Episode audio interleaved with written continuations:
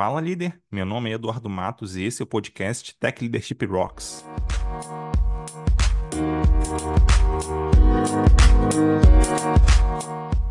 Antes de começar, eu queria deixar um recado. Se você é líder na área de tecnologia, Tech Lead, Engineering Manager, Tech Manager, QA Lead, DevOps Lead, então quero te convidar para conhecer nossa formação para líderes de tecnologia da Escola Forge.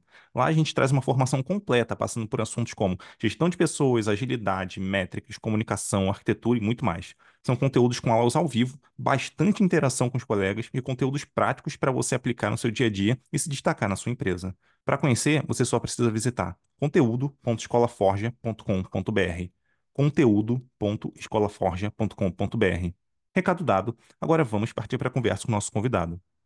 Hoje vou conversar com o João Cosme.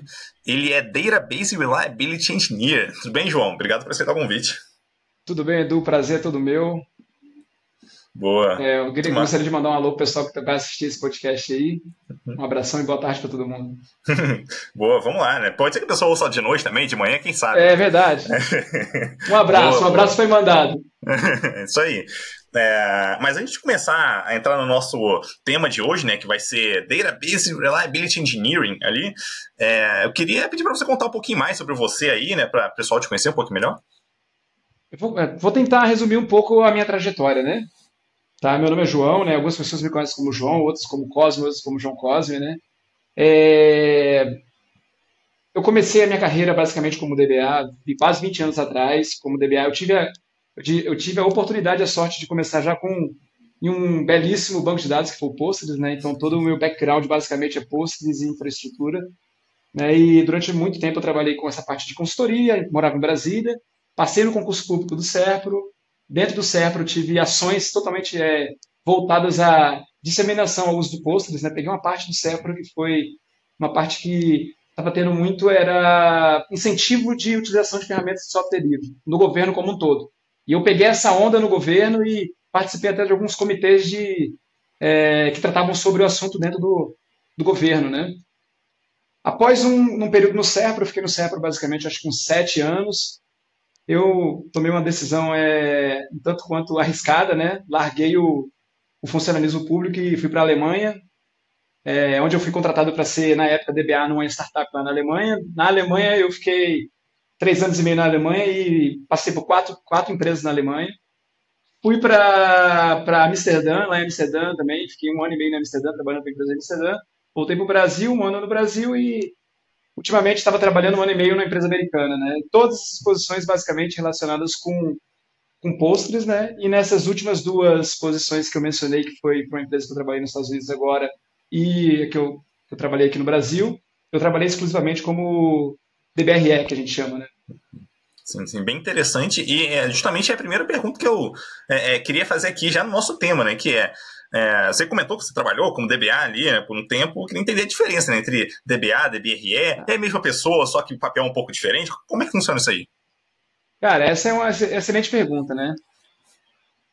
É assim, ó, vou, vou, vou ser bem, é, tentar ser bem sucinto na resposta, tá? O DBA é, é, é, aquele papel, né, que a pessoa basicamente é, ela administra um banco de dados e tudo que está ao redor do, do, banco de dados no sentido de, de backups, processos de backups, alguns processos automatizados de é, do próprio ecossistema do, do banco de dados. Né? Existe também uma, uma, uma, preocupação muito grande em performance. Né? Então, o DBA ele realmente é um especialista naquela tecnologia do banco de dados. Né? E só que assim, é, o panorama mudou bastante, né? Então, se você for analisar, por exemplo, para dos últimos, sei lá, uns, os últimos, vamos pegar 10 anos atrás, né? O papel de um DBA, ele, a, o, o ambiente que o ambiente, as aplicações, as linguagens, as arquiteturas, elas foram mudando de tal forma que teve a necessidade agora de, vamos dizer assim, de um novo papel, de uma pessoa que ainda tivesse esse conhecimento de banco de dados, mas também que tivesse um conhecimento, vamos dizer assim, multidisciplinar para garantir é, confiabilidade aos serviços. Então, a gente já, tem, a gente já começa de um ponto já bem distinto, né? Enquanto um ele se dedica mais a, um, vamos dizer assim, a uma tecnologia, basicamente, e sistemas que rodam em cima dessa, dessa, dessa tecnologia. O DBRE está tá preocupado com uma coisa um pouco mais ampla, que é o serviço. Né? E quando a gente fala em serviço, gente entra em outros assuntos, em outros, vamos dizer assim, outras considerações e conceitos, né? Porque já entra, tipo, você vai ter que fazer um design do serviço, você vai ter que é, construir o serviço, você vai ter que operar o serviço. Trazendo toda essa noção de engenharia que está no nome da, vamos dizer, dessa posição, né? Engenharia de confiabilidade de banco de dados. Então, são posições que eu te, eu te diria que talvez elas não são evoluções umas das outras, elas são até complementares, tá? Porque tem times de, por exemplo, de DBRS que você também tem um DBA dentro do time, né?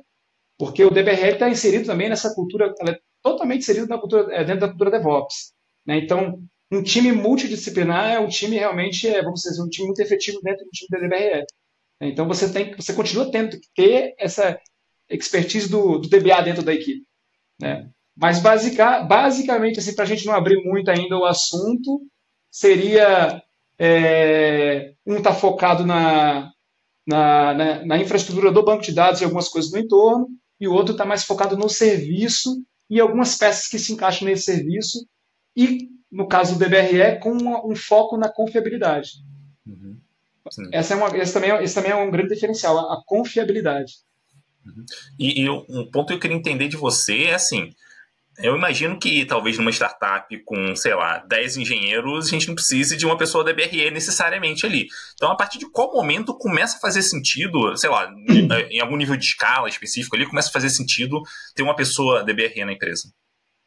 Olha, eu, eu acho que eu posso comentar isso aqui. Uma das passagens que eu tive, por exemplo, foi no iFood. Eu fiquei, eu trabalhei um ano, um ano, quase um ano e três meses no iFood, e lá realmente foi um, um para mim, eu acho que é um caso é, excepcional de de aplicação de, de, de princípios práticos e, e de, de, construção da equipe multidisciplinar é, para a DBRE. Cara, no iFood, é, nós éramos, acho que no time DBRE nós éramos, tinha um time DBRE é, especializado em Postgres, por exemplo. Né? Nós, nós éramos uns quatro, cinco é, engenheiros e nós atendíamos, acho que quase mil developers. Né? Então, aí você realmente você não tinha condições de, de ter aquele tratamento, vamos dizer assim, é, como o DBA faz, por exemplo, né? Você tinha que você tinha que prover ferramentas, você tinha que se preocupar em outras coisas para poder que para poder escalar esse conhecimento e agilizar a vida do developer.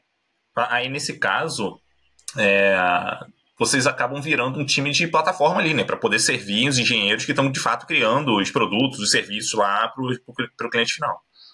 Exatamente, exatamente. A gente é como se fosse um, uma plataforma higienista especializada em banco de dados. Uma das, uma das, na verdade, uma das atribuições, né? A gente pode falar sobre outras coisas também, mas uma das que, é, que também está dentro do princípio do, do DBRE, né, que é o Self-Set for Scale, é um dos princípios. Existem princípios no DBRE, depois eu posso até comentar um pouco o que, que é o DBRE como um todo, né? Mas é, no final das contas, é, o objetivo é atingir esse nível que você constrói tools, né, para facilitar e tirar qualquer bloqueio dos desenvolvedores para que eles possam é, é, lançar as releases o mais rápido possível, né? Não só o mais rápido possível, mas com qualidade, né? É, já que você sugeriu, né, de você comentar como funciona essa, nessa posição de DBRE, eu queria ouvir um pouquinho. Tá, eu vou, vou, vou falar um pouco sobre. Eu acho que tem um negócio que eu acho que seria interessante, então, talvez uma, um foco no, no que, que é o DBRE, né, como, como, como conceito mesmo, porque é, eu vejo que tem muita gente que, que ainda não entendeu muito bem, mas isso também é totalmente compreensível, porque é uma área relativamente nova, só existe basicamente um livro sobre o tema, que é um livro é, em inglês, né? Então, as pessoas, a gente cai mais ou menos naquela mesma conversa. O que é DevOps e o que é o DevOps como, como como papel e o que é DevOps como cultura, o que é DevOps, né? Tipo, uhum. será que o cara que mexe com containers e, e Kubernetes ele é um CRE? Será que um cara que, que automatiza ele é um DevOps? Então isso também está dentro do contexto da DBRE. Né? Tem pessoas que, que é, elas, elas ainda estão é, enxergando, por exemplo, que DBRE é uma, um, um DBA que sabe automatizar, ou um DBA que mexe com diferentes data stores. Mas, na verdade, o DBRE é uma coisa muito, muito interessante, porque ele é um framework, olha que interessante, ele é um framework é, de princípios e práticas de design, é, operação e construção de data stores com paradigma de confiabilidade. Então, assim, ó, você tem um framework que você vai fazer uso para te guiar nesses princípios, né? Tanto para você fazer um design de um, de um sistema, quanto para você construir, quanto para você operar. Né? E o paradigma principal dele é a confiabilidade. Isso que muda todo, todo, todo, todo o jogo. Porque a confiabilidade é, é, é o ponto-chave da engenharia. Né? A gente está falando de engenharia de confiabilidade. Então, assim, é, é uma engenharia que ela é totalmente, eu poderia dizer que ela é user-centric, assim como a SRE. Tá? Então, esse é o conceito do DBRE, é um framework. Você vai pegar o livro lá do DBRE, um framework. Ele vai tocar em alguns pontos, alguns princípios, algumas práticas, algumas matérias que você deveria ou você pode consultar para, vamos dizer assim, para trazer e garantir confiabilidade do seu sistema. Né? Muito interessante. Então, é, é eu, eu, vou fazer uma comparação bem grosseira aqui para você me dizer se é mais ou menos nesse caminho ou não. Né? Vamos dizer assim, um, um DBRE tá para um DBA, assim como um SRE tá para um engenheiro de software ali que está num time de produto. Uma coisa mais ou menos por aí, eu tenho Cara, diferenças? Tem, tem, tem, tem, tem, tem nexo sim, tem nexo sim, porque assim, é, geralmente, é, é, eu não, assim, ó, é, acho que o ponto, o ponto principal do, da diferença do DBA e do DBRE, sendo bem claro, é a questão da engenharia. Né? Então, assim, ó, você já sai de um contexto que você está, basicamente, é, não que você, por exemplo, não faça designs como, como DBA, você também participa de designs, por exemplo, de modelo, né? Um bom DBA, ele faz design do modelo também, né? E também ele faz design de soluções envolvendo banco de dados. Mas o DBRE, ele tem uma engenharia, engenharia mesmo, né, focada em confiabilidade. Uhum. Né? Então você tem, e outra coisa, você tem um framework bem definido. Por exemplo, você vai atuar como, como DBRE você vai entrar numa empresa, o que, que você vai ter que fazer nessa empresa? Por onde você vai se, se guiar? Né? Quais, são, quais são as suas quais são os seus balizadores? Como é que você pode enxergar o ambiente como um todo, tomar decisões, melhores decisões, né?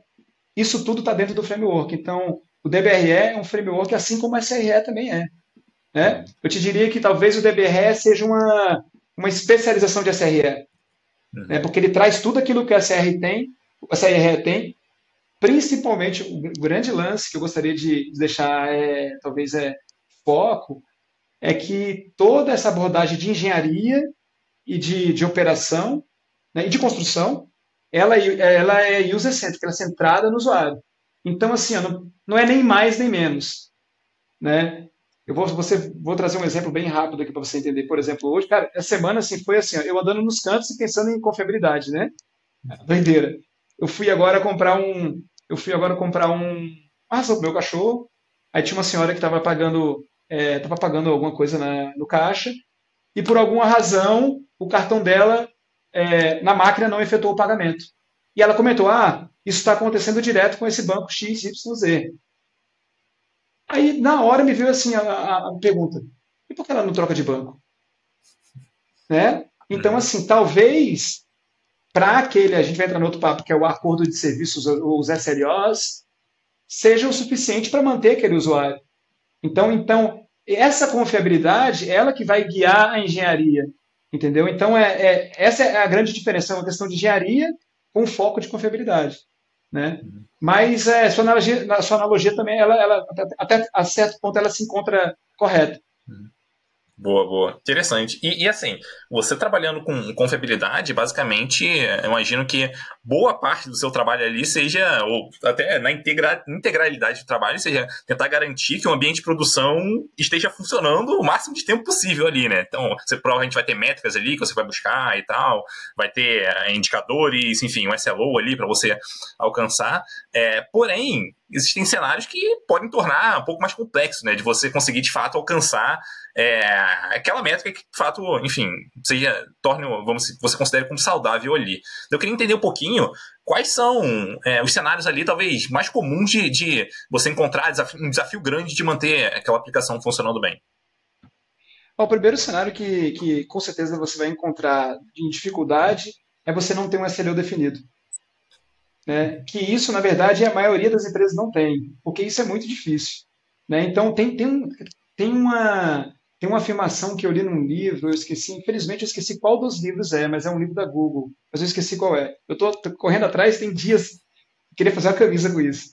Que significa o seguinte: o SRE sem um SLO é que nem um tigre sem dentes. Eu achei isso perfeito, cara, perfeito, porque assim, ó, é, primeiro, se você não tem SLO, você não vai conseguir é, realmente, você não tem expectativa do que você tem que prover. você não tem métricas claras, você não tem clareza, você não tem objetivo.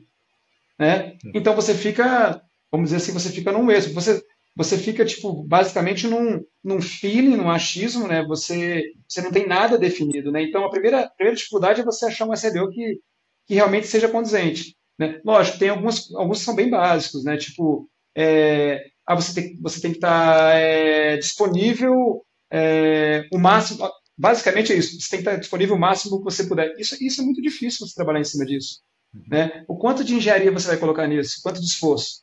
Né? Uhum. Se você tem, por exemplo, é, esse dado corretamente definido, mas isso, cara, isso vem lá do produto, né? vai passando com as equipes de arquiteto, chega no pessoal de operações, no qual se encontra também os DBRS. Essas definições elas, elas, são, elas envolvem toda a empresa e por isso que elas são difíceis, né?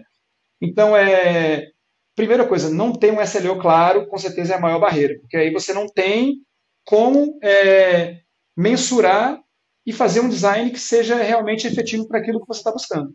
Sim, eu acho que esse é um, um ponto muito interessante, porque é, talvez olhando de fora assim, como a pessoa pensa é, ah, eu quero que esteja disponível o máximo de tempo possível. Mas o que ela não entende é, é, é que é, você construir, por exemplo, um sistema, imagino que até você modelar ali um banco de dados, você manter esse banco de dados com 95% de disponibilidade, dá um certo trabalho. Mas você manter com 99% já dá mais trabalho. Manter com 99,9% dá mais trabalho. Isso é exponencial, né? Vai se tornando cada vez mais difícil. Então você naturalmente vai ter que criar uma engenharia mais intrincada ali para conseguir, de fato, alcançar aquele objetivo. Só que isso também, em algum momento, vai se tornar custo para a empresa. Então a questão é o quanto que a gente está é, tá disposto a gastar para manter é, esse tipo, esse nível de disponibilidade. É, e, e, nem sempre está disposto a gastar tanto. Então, aqui é muito entender quais as necessidades do negócio para a partir da necessidade do negócio a gente de fato criar é, algo que tenha um custo condizente com aquela necessidade, consiga atender, mas que também não seja negócio mirabolante ali, né? Porque senão vai custar muito caro. Então, é, é ter essa, vamos dizer assim, conseguir ter essa percepção de que existe uma diferença muito grande entre é, diferentes níveis de disponibilidade e custo que aquilo vai gerar, acho que é, para mim é fundamental, que é um ponto que muita gente não entende.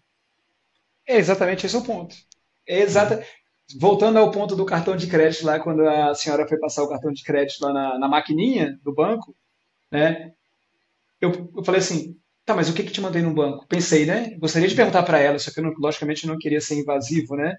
Mas veio na minha cabeça assim, talvez a expectativa dela em relação ao serviço está sendo cumprida. Ela consegue esperar, por exemplo, passar duas vezes o cartão em alguns momentos durante o mês ou o dia, entendeu? E o interessante disso tudo é quando você tem um SLO bem formado, o SLO ele vai, vamos dizer assim, ele vai, é, ele vai é, modelar a sua arquitetura. Dado um SLO, você vai desenvolver uma solução para atender aquele SLO. Né? Você pode, por, por exemplo, para para sistemas é, diferentes, você pode ter o mesmo, vamos dizer assim, um SLO parecido, né? Vamos supor, disponibilidade, né? Que também envolve não só o sistema app, mas ele está responsivo, vamos dizer assim, né?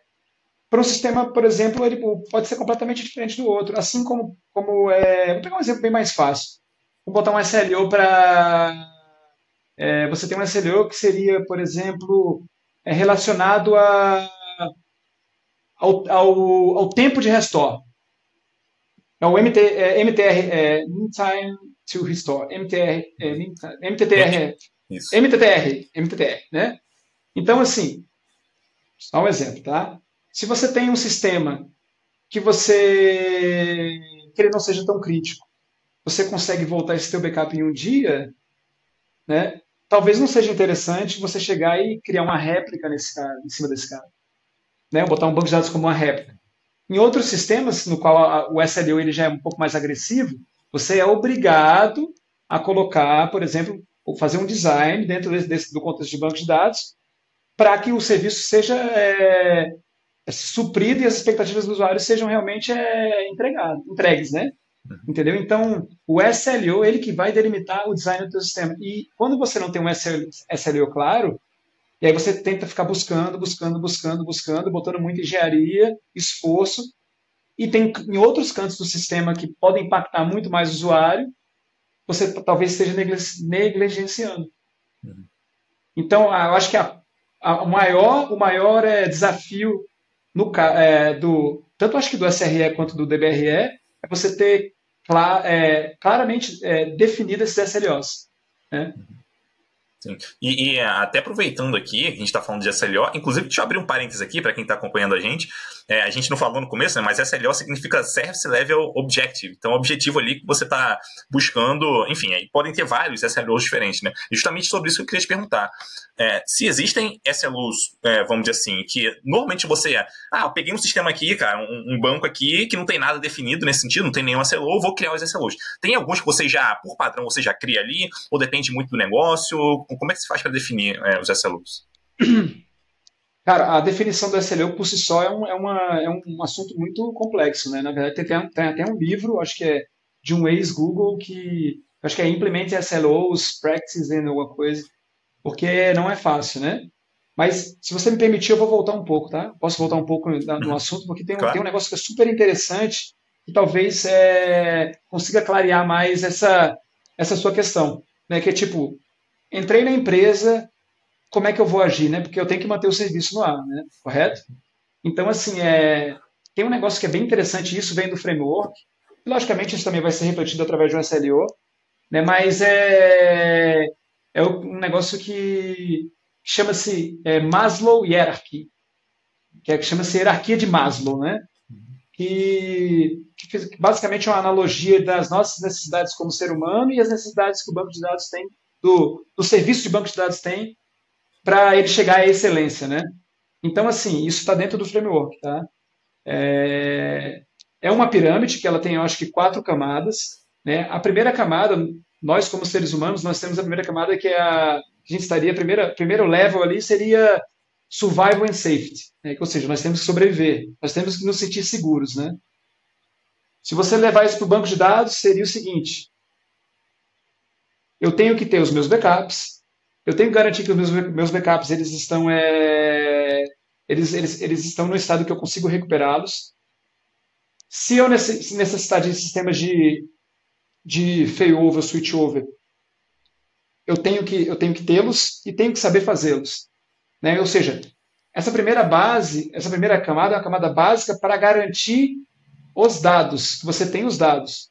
Né? E a disponibilidade em um certo sentido. Você ainda não tem, por exemplo, um SLO ali que vai te determinar quanto tempo você tem que fazer esse restore, mas você garante que você tem esse dado à disposição. Ele está tá durável dentro da sua infraestrutura. Né? Essa primeira camada. A segunda camada, na hierarquia de, do, do Maslow Hierarchy, é a Love and Belonging. Eu acho que é alguma coisa assim. Né? Que aí no segundo, você sobe isso para o DBRE, significa que você começa a tratar os dados dentro da sua empresa como cidadão de primeira classe. É, você começa, tipo, os processos de, do time de DBRE com os processos de desenvolvimento, as ferramentas, os artefatos, eles já tudo já, já estão já basicamente integrados. Os DBREs já usam já uma infraestrutura de desenvolvimento próxima ou parecida com, com, os, com os engenheiros de software. As pessoas já têm já acesso aos dados, isso aí já é uma segunda camada. A terceira, a terceira camada que tem no Love do, do, do outro lado lá é a Steam, que significa é, estima, né? Do lado do DBRE, na terceira, essa camada é uma camada que ela ela está intimamente relacionada com a parte de observability, monitoração, né? Você ter a, vi, a visibilidade operacional dos seus dos seus data stores. Né? E com isso, nessa camada, você pode atingir, por exemplo, um nível de, do seu próprio sistema te alertar, que aí já entra a parte de alert, né? sobre eventuais é, danos ao SLO. A gente está falando sobre SLO, né? Eventuais danos ao seu serviço. Né? Você não precisa mais chegar lá no dashboard, ou você precisa ficar entrando no, no terminal para ficar acompanhando o que está acontecendo. Então, basicamente, você já tem a tua vamos dizer assim, tua infraestrutura de, de monitoração, de, de alerts já toda formada, já funcionando, já tudo em dia. E a última parte da pirâmide que tem do, da, dessa hierarquia, que seria o self-realization, né, que, é, que seria, como é que se diz, é o é, atingir a, como é que é, o nirvana, né, para o ser humano. No banco de dados seria a gente chegar naquele, do DBRS seria a gente chegar naquele lado que nós temos agora uma plataforma de banco de dados, nos quais todos os usuários agora conseguem é, vamos dizer assim, tem acesso a ferramentas, né? E podem não a, a infraestrutura de bancos de dados já não é mais um obstáculo, né? E tem um negócio que é bem interessante nessa parte também, quando você consegue atingir esse nível, é que a própria plataforma de banco de dados ela já, já, ela já pode ser usada como uma plataforma de experimentação. Você começa a jogar experimentos para testar ideias, validar ideias, sem comprometer a estabilidade do banco de dados. Né? Então, a primeira coisa, por exemplo, quando eu faço quando eu entro na empresa, eu falo assim, opa, o que, que tem lá na camada zero que eu tenho que trabalhar?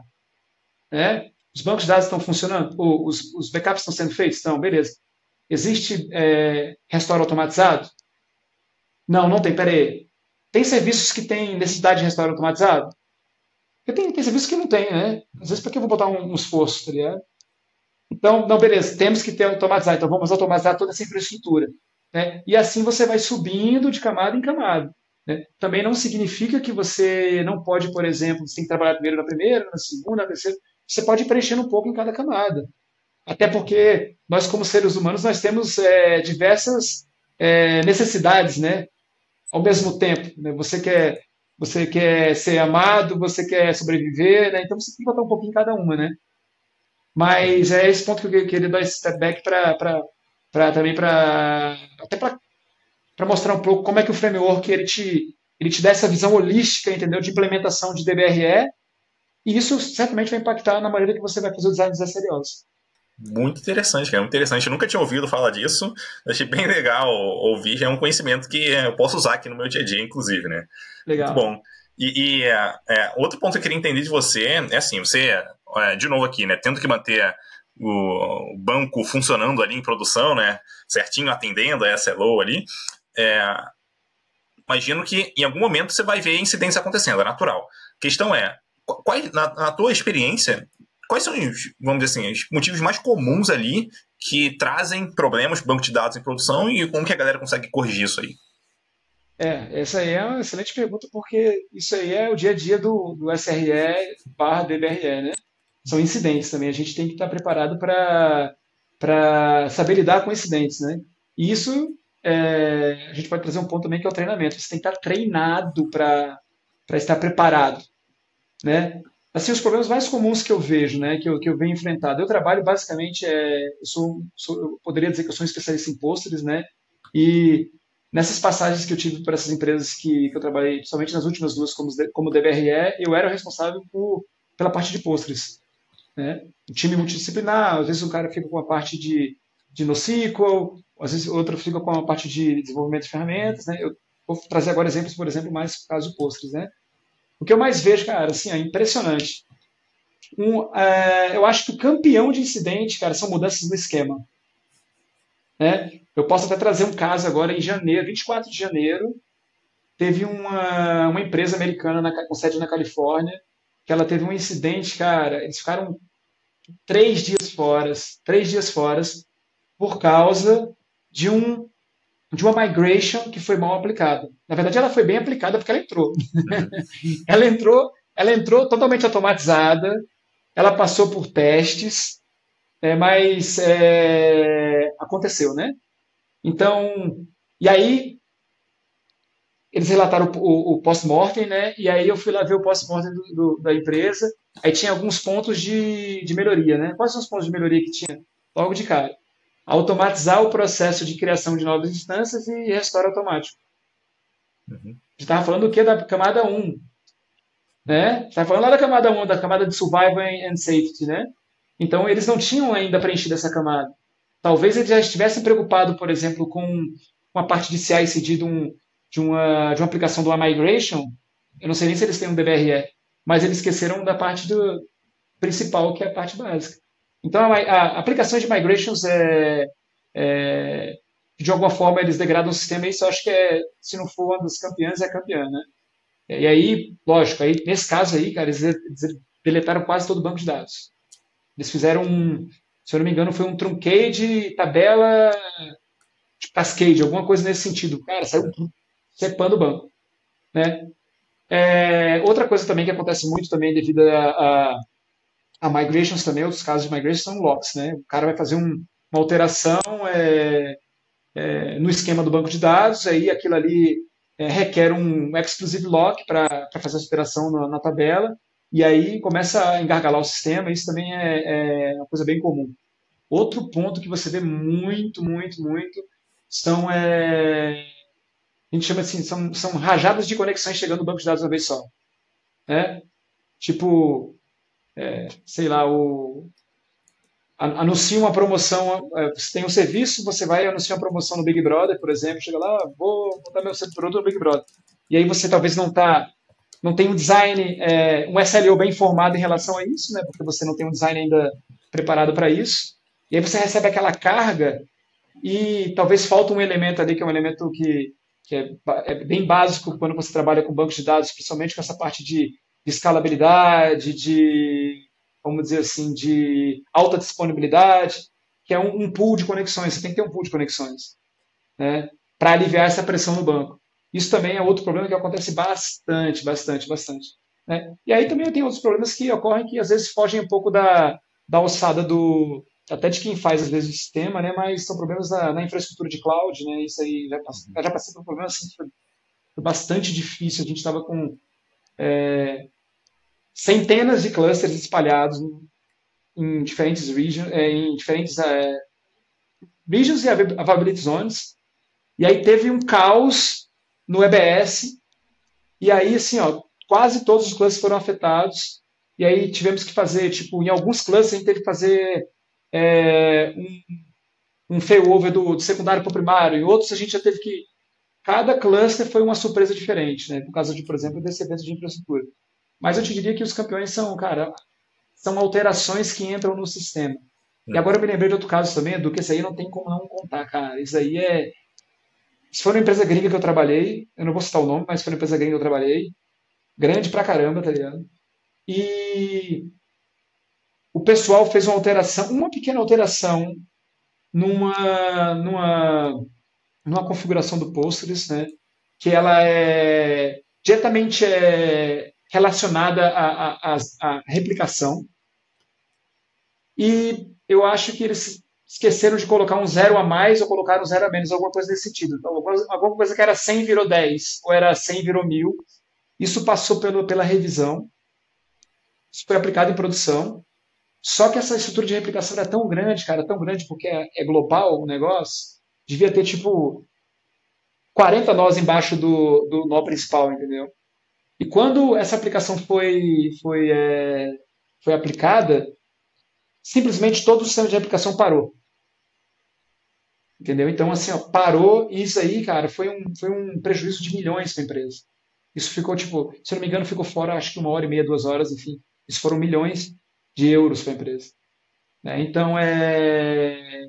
esses são os casos que eu, que eu venho vendo, assim, com, com frequência, né? Basicamente, são uma, uma configuração mal, mal feita, né? ou, ou falta de, de alguma peça no design, ou alterações de produção.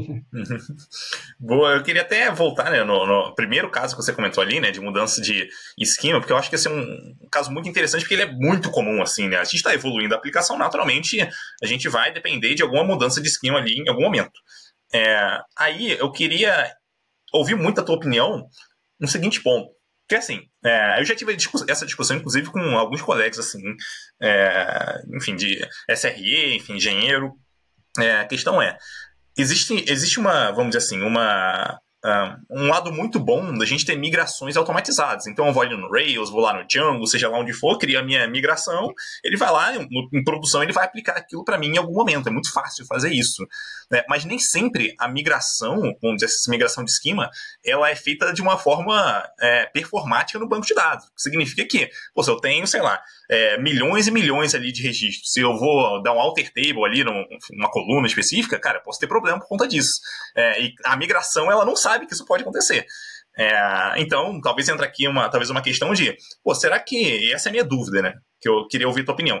Será que faz mais sentido a gente dar preferência a fazer esse tipo de alteração de esquema é, manualmente com uma pessoa que conhece de banco de dados e vai fazer aquilo da melhor forma possível, talvez até faseando né, essa migração? Ou talvez é melhor a gente, sei lá, por padrão, manter a migração né, lá no nosso código mesmo e só, enfim, em alguns casos, trazer ali para uma pessoa fazer manualmente? Como é que você enxerga aí que, na tua visão, é a melhor forma da gente conseguir fazer essas migrações? Cara, essa, essa foi, uma, foi uma ótima pergunta. Assim, é, eu, já, eu já tive a oportunidade de, de. Vamos pegar ambientes que as migrações eram feitas automatizadas e as migrações eram feitas manuais, né? É, vou voltar a um princípio também do DBRE que chama-se. que é o terceiro princípio, que é o é, Eliminating Toil. Ou seja, você, assim como SRE, você vai, você vai tentar eliminar todo o trabalho manual e repetitivo que não traz valor ou um valor tão é, esperado né, em cima daquela tarefa. Né? Então, eu, particularmente, eu acho que aplicações de migrações elas são consideradas toil. Né? Tem, por exemplo, até no, no, próprio livro de DBRE, tem, tem casos aí de empresas que o, o DBA ele passa 20 horas por, acho que por mês, uma coisa assim, cara, só aplicando migra migrações de banco de dados, porque é um negócio realmente complexo. Né? Assim, é, nessa última empresa que eu trabalhei, ela tinha um processo de migração também automatizado. Só que o que eu observei, é, e, aí, e aí que entra é, a necessidade de você ter um DBRE com um time multidisciplinar, e inclusive, se você tiver essa oportunidade, ter um DBA dentro do time. Né? Porque, por exemplo, a minha, a minha transição foi de DBA Postgres para DBRE, então eu carrego comigo esse conhecimento. Né? Então, as migrations que tinham na. Como você falou assim, elas eh, não eram performáticas, mas elas não eram performáticas porque as pessoas que estavam gerando esse código de migration não sabiam das features que o banco de dados provia, por exemplo, para fazer uma alteração no esquema. Porque tem operações que você pode fazer, tem, vamos dizer assim, é, propriedades dentro da operação que você consegue fazer ela online. Né? E talvez se você não conseguir fazer ela online, você tem, vamos dizer assim, é, uma, uma, um modo diferente, diferente de fazer um step, um pouco, se tem um, um ou dois steps a mais para fazer, você faz. Mas é, geralmente, estou falando do post, se você for analisar bem as versões mais novas, você consegue fazer é, migrations com, basicamente com quase é, sem disponibilidade. Inclusive, fica até a dica aí, pessoal, os caras lançaram agora um, uma ferramenta de migration para Postgres, eu acho que o nome é PG Rollup, eu não me lembro muito bem, desculpem, mas eu não me lembro, que os caras resolveram esse problema de downtime migrations a partir da versão 14. Então, a partir da versão 14, eu não usei, mas parece que é uma ferramenta bem interessante. Você consegue fazer migrações de esquemas, vamos dizer assim, online, né? E eles se basearam num, num, num padrão que é o, que é o, é o expand, é o, é o expand and é, contract, né? Que é um padrão conhecido também, é, acho que até do Martin Fowler, se não me engano, né? Tem isso na, na, na o site dele, que você expande a interface, depois você, você, você expande para suportar as novas features, né? É, e as, as novas e as antigas, e depois você contrai né, para só ficar com as novas, com a nova versão, do, por exemplo, da aplicação e a, e a, e a antiga morre, né? Uhum. Então, é, a minha opinião sobre a migration é assim, ó, deveria ser automatizada, com certeza, porque isso vai botar um trabalho muito grande em cima do DBA, do DBRE ou DBA, mas se não tem, por favor, chame o DBA ou o DBRE, né? tá?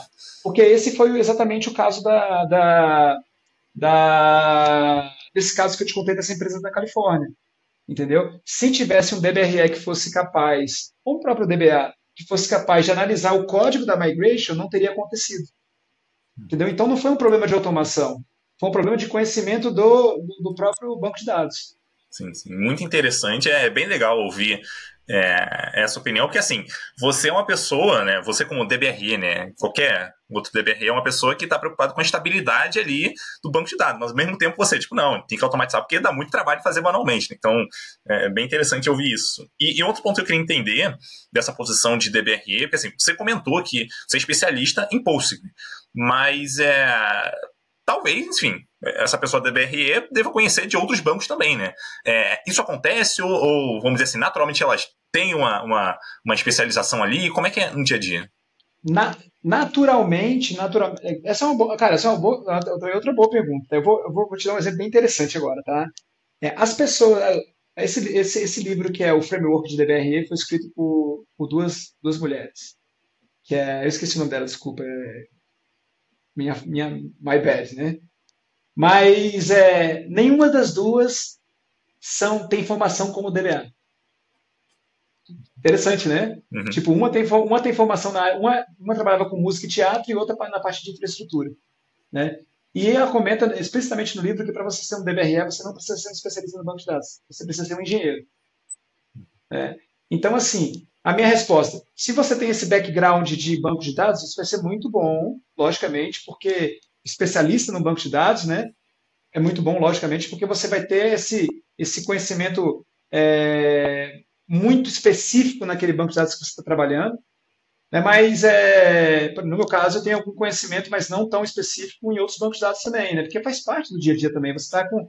Uma das coisas que, que mudou bastante nesse cenário, e aí, é, a gente, se a gente olhar para trás e olhar agora como, como a gente está tá vivendo atualmente e construindo sistemas atuais, é que, assim, ó, agora os requisitos de dados, eles demandam o tipo de storage que a gente vai ter. Né? Então, inevitavelmente, você vai ter dois, três tipos de bancos de dados diferentes, né? Entendeu? Então, você vai, você como DBRE, você vai ter que também suportar aquilo ali criar ferramentas. Né? Às vezes, você não precisa nem ser, ser especialista naquilo, tá? É, tem pessoas que são DBREs e não são especialistas em nada de banco de dados, mas são excelentes engenheiros e desenvolvem sistemas. Né? Então, uma experiência que eu, que eu tive é, foi dentro de um time de DBRE, que era dentro de uma área de SRE, existiam dois times. Um time era basicamente voltado para desenvolvimento de, de ferramental para a plataforma, e outro time era, era mais é, voltado para a parte de confiabilidade e de estabilidade do banco de dados. Entendeu? Uhum. Então, é, hoje o cara, o cara tem que ser multidisciplinar, na real. E, e outra, um outro ponto que eu queria entender de você é o seguinte: é, manter sistemas em produção é, tem as suas complexidades ali, talvez, vamos dizer assim, manter algumas ferramentas no ar pode ser mais difícil do que manter outras, enfim, até por conta de ah, algumas dão mais suporte, outras, sei lá, tem uma documentação melhor, mais fácil de entender, enfim, ou, ou tem uma maturidade maior, por aí vai. Eu queria entender é, especificamente em relação a banco de dados, bancos de dados relacionais versus não relacionais. Aqui eu vou trazer, trazer um exemplo aqui só para ilustrar o que eu estou querendo dizer. Né? Então, é, se você tiver que manter ali, por exemplo, um banco de dados é, Postgre em produção, é, funcionando bem, enfim, bonitinho, e um MongoDB aqui, vamos colocar assim, é, é, existe alguma diferença assim, em termos de complexidade, de manter um ou outro funcionando bem, com uma boa disponibilidade, é, ou, ou não? É mais ou menos a mesma coisa ali? Como é que funciona? Existe, existe sim. Né? Até porque a concepção dos bancos eles são bem diferentes, né? Enquanto, por exemplo, uma dura, é, uma, um Postgres, por exemplo, ele, a, ele tem uma durabilidade forte, né? Um MongoDB ele tem uma durabilidade um pouco mais relaxada, vamos dizer assim, né? Então, essa durabilidade é que vai colocar, por exemplo, a dificuldade de escalar. É, basicamente assim, né? E tem, um, tem outra coisa que é muito importante, né? Assim, ó, qual a sua necessidade? Qual a expectativa do usuário? Né? É isso que vai direcionar a escolha, né? Porque se você falar assim, por exemplo, é, tá, nós temos uma, uma, uma necessidade de o throughput de escrita ele tem que ser muito alto, né? A disponibilidade tem que ser alta. Vamos ver, a facilidade de escalar um nó tem que ser muito fácil, a gente tem que escalar esse nó muito fácil. Então, talvez um banco, dependendo da, da, da do, do, do, SLO, né, que é o objetivo que a gente quer atingir, da expectativa que foi criada em cima desse, desse SLO, sem dúvida nenhuma, o, o banco de dados, por exemplo, é o, um não relacional seria uma opção talvez mais adequada. Né? Para outros casos, é, é logicamente, eu, eu, eu, recomendaria posters, né? porque eu sou, além de ser fã de posters, eu sou especialista em posters. Né?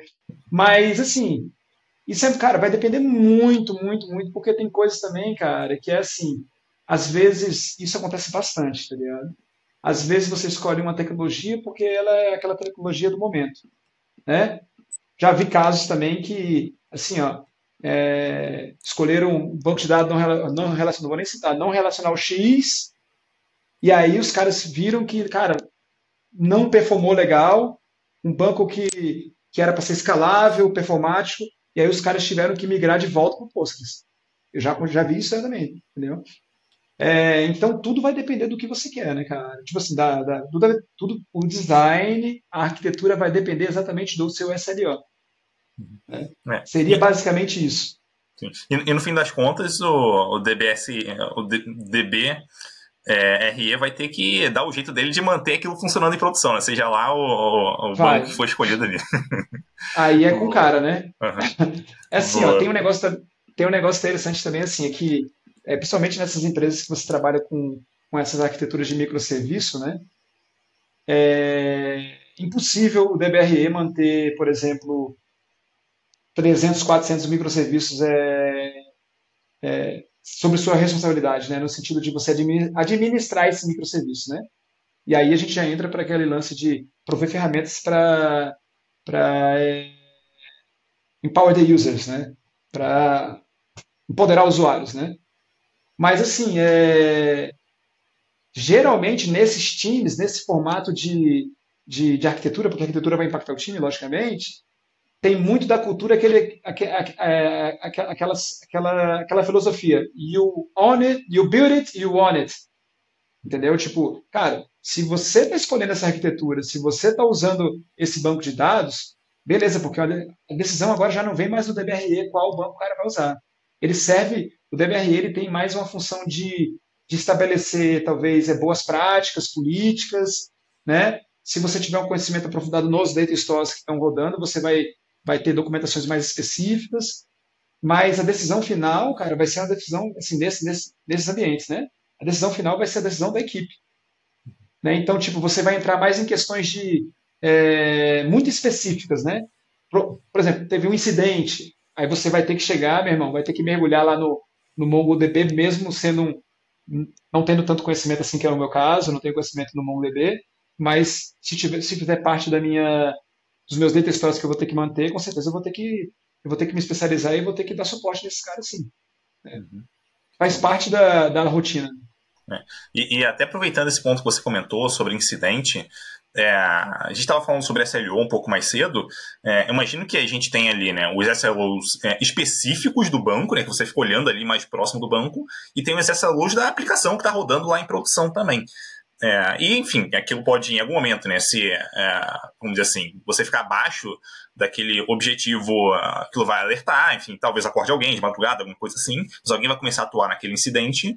É, daí a pergunta é a seguinte: em que momento a pessoa DBRE entra? Ela entra quando tem um incidente específico com o banco, que você percebe lá pelo SLO, né, que, enfim, não está muito legal, é, ou quando dá problema na aplicação também, é, essa pessoa DBRE ela entra ali para ajudar em algum momento, enfim, como é que funciona normalmente essa dinâmica? Cara, a dinâmica você entra, você entra quando, é, sim, a dinâmica, eu acho que a dinâmica é assim, ó, você entra sempre que possível, né?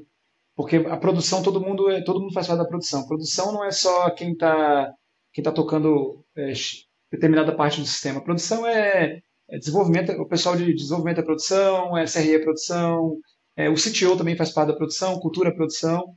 Então é todo mundo no produto, né? Você é justamente aquele lance de quebrar as barreiras. Lógico que também no incidente, né? É, existe também uma uma uma organização que tem, tem que ser feita para você suportar um incidente, que também não vai exigir, por exemplo, é, um número elevado de pessoas dentro de uma sala de, de, de incidente, né? Mas, assim, o que, o que se espera, na real, né, é que, assim, ó, mesmo que esse incidente seja um incidente relacionado aos bancos de dados, você tem um runbook, um runbook né, com essa solução já, é, logicamente, é descrita nesse runbook, e a pessoa que está dando esse suporte, por exemplo, que pode ser um cara de plataforma, pode ser um, um SRE, pode ser até o próprio dono do sistema, ele seria capaz de resolver esse incidente, né? Se você fosse capaz de cobrir todos os casos, né? Que é impossível, né? Lógico, né? Até porque é, parte da cultura de SRE é saber que você vai cair, né? O negócio é assim, eu não quero cair de cara no chão, né? Eu quero cair no, no, no sofá bem gostoso, né? Entendeu? Quero ser resiliente, né? Uhum. Mas é, o ideal seria isso, né? Tipo, você ter handbooks que suportassem esse tipo de, de incidente. Mas se não, se não tiver, cara, tipo, se a pessoa não, não tiver essa. Às vezes a pessoa também no incidente ela não tem é, treinamento específico no próprio handbook, né? Que isso já é outro ponto, né? Às vezes a pessoa, isso, isso, isso eu vi, eu cansei de ver também. Tem o handbook lá, mas você trava, você não conhece, você, uhum. imagina você entrar no sistema, tipo, tá rodando um monte de aplicação, tô rodando em containers e com, com Nomad, só para citar um exemplo, e aí você vai ter que chegar e fazer um, o handbook fala que você vai ter que ir lá no, no, no Nomad, pegar o log e não sei o que lá, cara, até você se achar naquele negócio ali, você vai perder muito tempo, né? Uhum. Então, é. Cara, quando. É assim, quando o negócio escala, né, velho, você tem. Você, você, possivelmente você vai ser chamado, né? Se o teu handbook não for, não for o suficiente para cobrir o caso. E, e, um cenário que eu queria entender se você já passou nessa posição de DBRE é o seguinte: é, você, enfim, talvez tendo contato ali mais próximo com o time em algum momento, né, seja, sei lá, numa mudança que vai ser feita, num sistema novo que vai ser criado, de você entrar, talvez, no embate ali, de você perceber que, putz, o time está indo numa direção, cara, que parece que não é muito legal em relação ao tratamento de dados ali, aquilo pode dar problema em produção, e você naturalmente vai, vai trazer a sua opinião aí. Então, é, já aconteceu em algum caso de você discordar do time em relação a, a, vamos dizer assim, a próximos passos que deveriam ser dados ali em relação ao tratamento de dados, a ponto de você, putz, não, cara, vai ser desse jeito, porque senão vai dar problema, ou então você dá o braço a torcer e tipo, deixar o time fazer do jeito dele. É, é, se acontecer, como é que foi essa dinâmica? Isso pra gente entender. É, é, porque assim, imagino que esse tipo de coisa acontece no dia a dia tá, das empresas. É, e nem sempre, vamos dizer assim, a forma como as pessoas lidam é muito legal. Eu queria entender um pouquinho a tua experiência em relação a isso, né? Essa parte de, de vamos dizer assim, de negociação com um time que está desenvolvendo alguma funcionalidade, algum produto. Antigamente era assim, né? Tipo, você como DBA, você era o gatekeeper e o que você falava era, era, era lei, né? Tipo, o cara queria mexer no esquema, tu não, não, meu irmão, não vai mexer e é isso aí, porque não dá. Você não tem nem acesso ao banco. Hoje, como eles são detentores do serviço, eles têm que ter essa, essa, essa liberdade né, de evoluir a, a, a, a evoluir a aplicação, logicamente tem que evoluir também o, o, esquema, né? Aconteceu, cara, isso aconteceu no meu último trabalho e, cara, foi um negócio bem massa porque foi um embate, foi um embate muito grande e eu, eu ajudei a empresa a não perder milhares de dólares, talvez até milhões.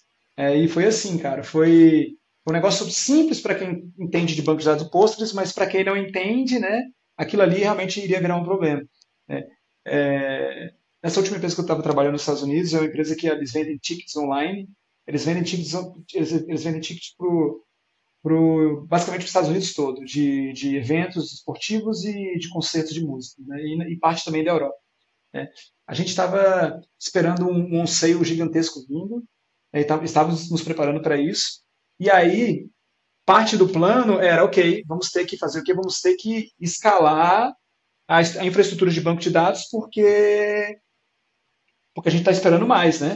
Então, tipo assim, é um pouco meio óbvio, né? Vamos fazer o seguinte, e, aí, e esse plano ele foi delineado pelo time, na verdade, não foi nem pelo time, foi pelo staff. Tinha uma estrutura um pouco, é, talvez um pouco diferente da estrutura que a gente tem aqui, mas tinha um staff que ficava navegando entre os projetos. Esse cara tinha um grande conhecimento de um todo, né?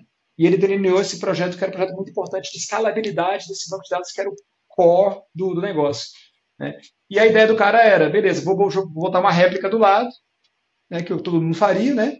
Vou botar uma réplica do lado, vou pegar, é, jogar leitura para um canto, escrita continua na escrita continua na, na, na primária. Né? A minha função é, o que na verdade o que eles estavam esperando da minha parte era só entregar a infraestrutura, mas isso não faz parte também. É, isso, isso não é só isso o papel de um DBRE. Né? Um DBRE ele tem que realmente ele tem que criticar esse tipo de, de design que está sendo feito porque é um impacto no produto. Você está pensando, tá pensando na, na experiência que, do usuário lá na ponta e, e você está vendo que o negócio que, não, que o negócio não vai, vai acontecer legal, né? Para mim foi difícil porque eu estava acabando de entrar na empresa, né? Ter esse tipo de embate era difícil para mim, principalmente porque também você está falando outra língua, né? E começa os termos muito técnicos, várias equipes envolvidas, porque, como eu disse, era um banco de dados que era um banco de dados que era uma API, basicamente, todos os sistemas chegavam nesse cara. E esse cara, esse cara que estava fazendo o projeto era um cara que tinha muita, muito reconhecimento dentro da equipe. Né? Então, cara, eu fiquei assim, ó, batalhando, batalhando, batalhando com o cara. Falei, cara, não é assim, não vai dar certo, não vai assim, não vai dar certo, não vai dar certo. E mostrei pro cara por A mais B. Eu comecei a fazer testes, exigir testes antes de botar isso em produção, os caras queriam botar em produção. No final das contas, o, o, o lance era o seguinte: se ele botasse essa, essa réplica do lado e fizesse como ele estava imaginando, primeiro, como ele estava imaginando, ele ia botar toda a leitura para o outro canto. Né? Basicamente, o, o, o, banco de dados era 80% leitura e 20% escrita. Ou seja, ele ia trocar 6 por meia dúzia, né? jogando o cara para o outro lado. Não ia balancear bem a carga. Né? E tinha um outro detalhe. Dentro desse banco de dados, estavam rodando workloads totalmente diferentes. Tipo, tinha rodando é, aplicações que faziam. É, é, basicamente, levavam dados da, desse banco de dados para a estrutura de data house. Então, as queries eram muito longas, de horas, queries que rodavam por horas. Né? Tinham queries curtas. Né? Quando esse cara tirou essas queries longas e curtas de um, de um, de um primário jogou tudo no secundário, as queries longas, isso é um pouco um conceito um pouco mais técnico, tá? As queries longas, elas começaram a, a, a provocar lag no sistema e as queries não iriam ser executadas mais na, basicamente mais na réplica. Ou seja, um conflito de um conflito de, de replicação acontecia. Entendeu? Então, assim, velho, basicamente as, as, as, as aplicações iam parar. Elas iam parar. É, e aí, no meio desse, desse, desse, desse cenário todo, eu descobri uma coisa muito interessante, cara, que foi muito interessante também, que foi um, por exemplo, foi uma falha de design da, da solução como um todo, é que, por exemplo, é, os sistemas dessa empresa, eles utilizavam Vault com, com, com, com Dynamic Secrets, ou seja, toda vez que a aplicação ela iria ela, ela, ela fosse conectar no banco de dados, ela se conectar, ela pegava uma, uma, uma secret no Vault, dinamicamente se conectava no banco de dados. Esse vault tinha um TTL, né, com time to live, esse cara morria, beleza. Questões de segurança devido a requisitos de segurança. Quando o cara propôs essa, essa, essa, essa arquitetura, esse design, as aplicações simplesmente elas não iam conseguir, conseguir conectar na réplica porque as, as credenciais que eram criadas dinamicamente na primária não iam se replicar para a secundária. Entendeu? A, a, a, a replicação ela, até, ela era até enviada, mas ela não era aplicada porque tinham queries que estavam rodando lá por horas, por horas, e estavam esperando acabar aquela query ali para ser aplicadas. Então, cara, isso foi um embate assim, muito, muito grande. Né? E, e aí os caras conseguiram chegar e segurar, mas foi difícil. Foi bastante difícil. Normalmente, quando tem negociação, é um caso mais tenso. Né? Acho que nesse cenário que você comentou, talvez até um pouco mais, porque você chegando, é, vamos dizer assim, entre aspas, batendo de frente com uma pessoa já reconhecida na empresa ali, enfim, já naturalmente tem um poder político alto, né? É, é um cenário um pouco mais complexo ainda, bem interessante. É, e para a gente fechar aqui, é, eu queria abrir espaço para você passar uma mensagem final para quem estiver acompanhando aqui. Talvez a pessoa queira se tornar é, é DBRE, está pensando em seguir nessa, nessa área aí. É, e se quiser fazer um jabá também, super aberto aqui, então fica à vontade. Pô, valeu. Cara, deixa eu ver. Assim, vamos, vamos, pensar um pouco sobre a carreira de DBRE, né? Talvez seja interessante para quem é, está visualizando fazer talvez uma transição para DBRE, né? É, eu aconselharia, né? Conselho, né? Conselho se dá, né? Quem pega quem quer, né? Mas assim, é, ter um domínio de, de, um, de, de, um, de um banco de dados, você se sentir confi, confiante, no, em, pelo menos em um banco de dados você tem que ser, estar confiante, né? Você também tem que ter skills de programação. Isso aí, para você ser DBRE, hoje é inevitável, né? Eu não estou falando de, de scripts, por exemplo, é, como Bash ou PowerShell, estou falando um pouquinho, um pouco, coisas um pouquinho mais elaboradas que te, que te, permite, que, que te permitam manipular o dado de uma maneira mais adequada, que você tenha estruturas de dados mais é, é, nas suas mãos na linguagem, né? Python, Go, enfim, outras aí, aí tem gosto de, tem de um monte, né? É, tem livros que são super interessantes que, que eu recomendaria para leitura. O primeiro de todos é esse Database Reliability Engineering, que é um livro feito isso, esse livro foi feito em 2017. Se você parar para esse livro, é, esse livro é fantástico. Ele é, como eu falei, ele é um framework que contém todas as práticas e os princípios. E ele tem, acho que, 11 capítulos para cada tópico desse. Inclusive, esses tópicos foram comentados durante a nossa nosso bate-papo. Né? Que é sobre é, é, release management, monitoração, é, níveis de serviço. Ele vai te guiar dentro desses, desses tópicos. Então acho que deveria ser o livro número um. Tem outros livros também que são super interessantes também de que deveria ler, que é o que é o Release It, né, que é o, acho que é o Michael Egan, não sei o nome do cara, mas é um livro super interessante que, que ele, ele fala assim, basicamente, oh, o sistema ele, ele, ele vive em produção, né? Esquece que você esquece que você que você viu em, em, teste, vamos ver em produção. Né? Tem um super interessante, você vai ver como é, se aplicam os designs de resiliência, né, que é super importante também. Né? E, cara, eu acho que muita vontade e criatividade, né? Tem que ter vontade e tem que ser uma pessoa criativa. Criatividade também faz parte do negócio, assim como, como eu comentei que a própria... É, as, as, autoras do livro que cunharam o termo DBRE, elas, elas não vieram da área de banco de dados, né? Uma veio da música, outra veio da, da infraestrutura, né? E eu acho que é isso aí, Edu. Em relação ao Jabá, eu tô, eu tô aí à disposição, né? Tô tocando algumas coisas também é, com os projetos na cabeça, né? relacionados também à área. Estou é, fazendo algumas, estou é, trocando algumas ideias com algumas empresas né, em relação a isso. Empresas que estão se interessadas sobre esse tema, eu estou à disposição para bater um papo também. Uhum. E obrigado, Edu, pelo espaço aí. Foi um, cara, um bate-papo 100%, adorei aí é, passar esse tempo com você aí. Espero que você tenha esclarecido aí as suas dúvidas. Boa, boa. Curti demais o papo aqui também, cara. Foi um prazer conversar contigo aqui, aprender mais né, sobre essa posição que para mim é novo, tá? Então aprendi um bocado aqui, cara. Um abração para você aí e a gente se encontra, cara. Até mais. Tchau, tchau. Um abração, Edu. Valeu.